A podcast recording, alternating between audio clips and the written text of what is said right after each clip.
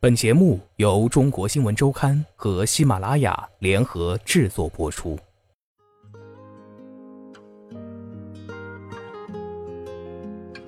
一九八五年，秋叶用作学徒工一个月的工资买了把新海牌的民谣吉他，二十一块钱。后来不去上班了，在社会上做过各种行业，但基本上都没长过两个月。吉他一直没有离开。秋叶对中国新闻周刊回忆说。接受采访前，秋叶正在自己的工作室调试一把新琴。那时候玩摇滚、弹吉他是特别有面子的事情。北京东城西城玩音乐的每周都见一面，查琴。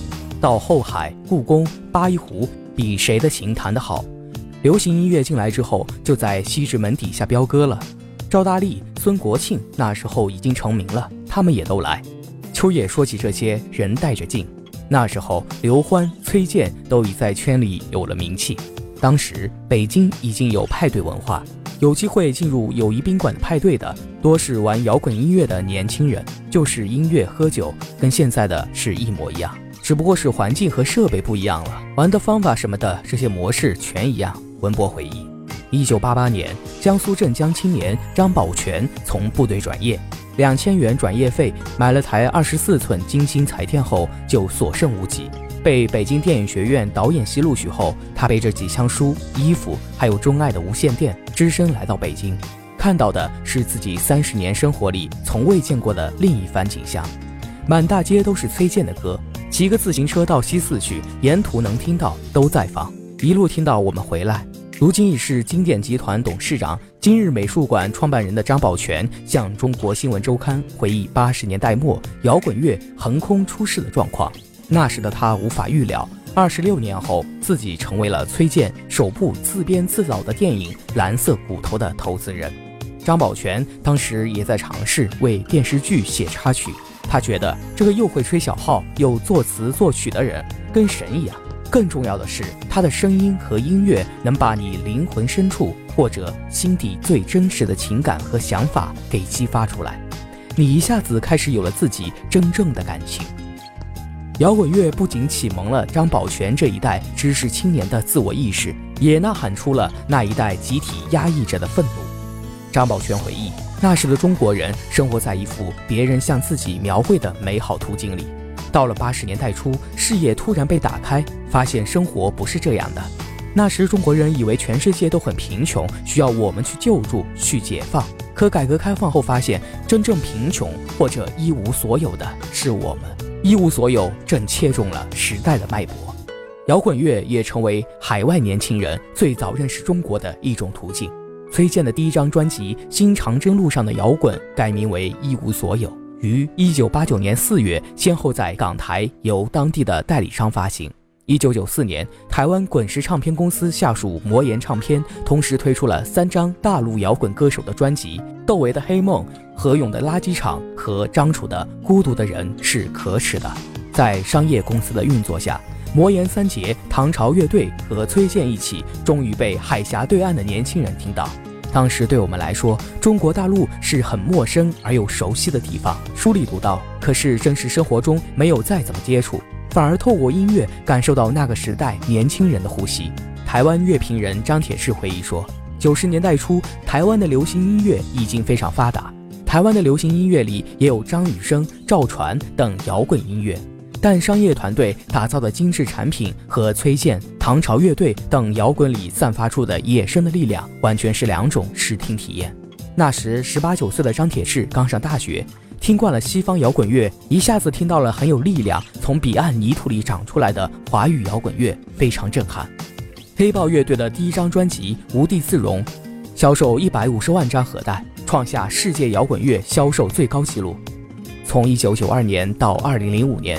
崔健经历过漫长的沉寂岁月，那十多年里，崔健无法拿到在北京进行大型演出的批文，也无法出现在电视上。乐评人张小舟认为，这一漫长的冷冻期加倍赋予他反抗者的形象，但也限制了其作品的传播。那段时间，除了偶尔去外地开唱，崔健只能在北京做一些地下演出。关于这段时间崔健的生活状态，很少为外界所知。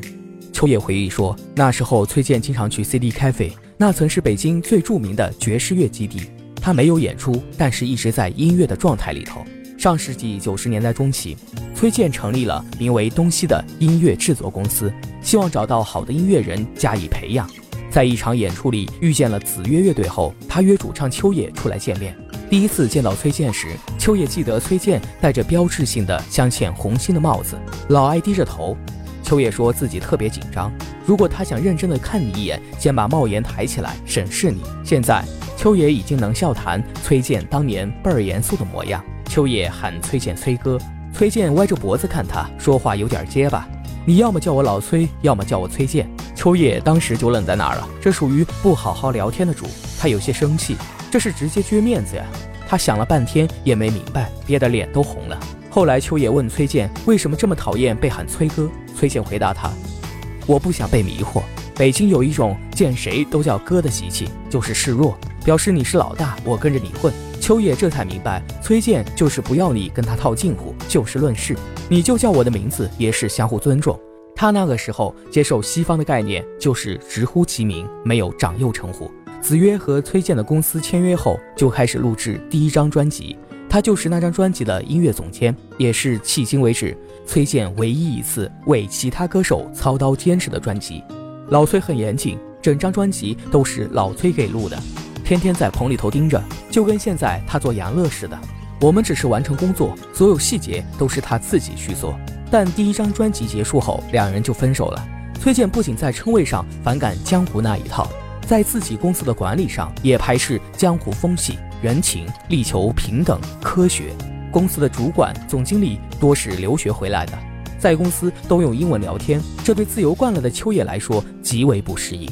九零年代玩摇滚的多是没有经过完整教育、反感循规蹈矩的一批人，长发、皮衣、一身金银挂饰，是九零年代摇滚青年的标配。秋野也不例外，他玩得更开，最早打鼻环和耳环，满是挂坠的链子垂肩，一出门哈雷摩托一打火，所有人都看他，行话叫炸街。搞摇滚乐就是要与众不同。秋野说，但崔健从来没有这样过，把儿绿茶蓝，人也笔管调直的，一脸正气。秋叶觉得，因为作品一下子给他搁那儿了，应该就是那范儿。熟悉以后，秋叶发现老崔是个很简单的人，对待问题只有两个词：yes 或者是 no。二零零一年，崔健走进了杨澜访谈，破除了电视禁忌。二零零四年，崔健以嘉宾的身份出现在台湾歌手伍佰的北京演唱会上。一年后，二零零五年九月二十四号，《阳光下的梦》崔健首体演唱会正式开唱。崔健正式脱敏，可简单的二元价值观却已越来越不能应付当下社会的变化。重新回到公众视野之后，崔健打击假唱，抗拒商业代言，拒绝上春晚更换曲目。但所有的求真运动都很示威，甚至被人怀疑那是一场为了姿态或刷存在感的秀。崔健保持着抗争的姿态，他的敌人似乎越来越多了。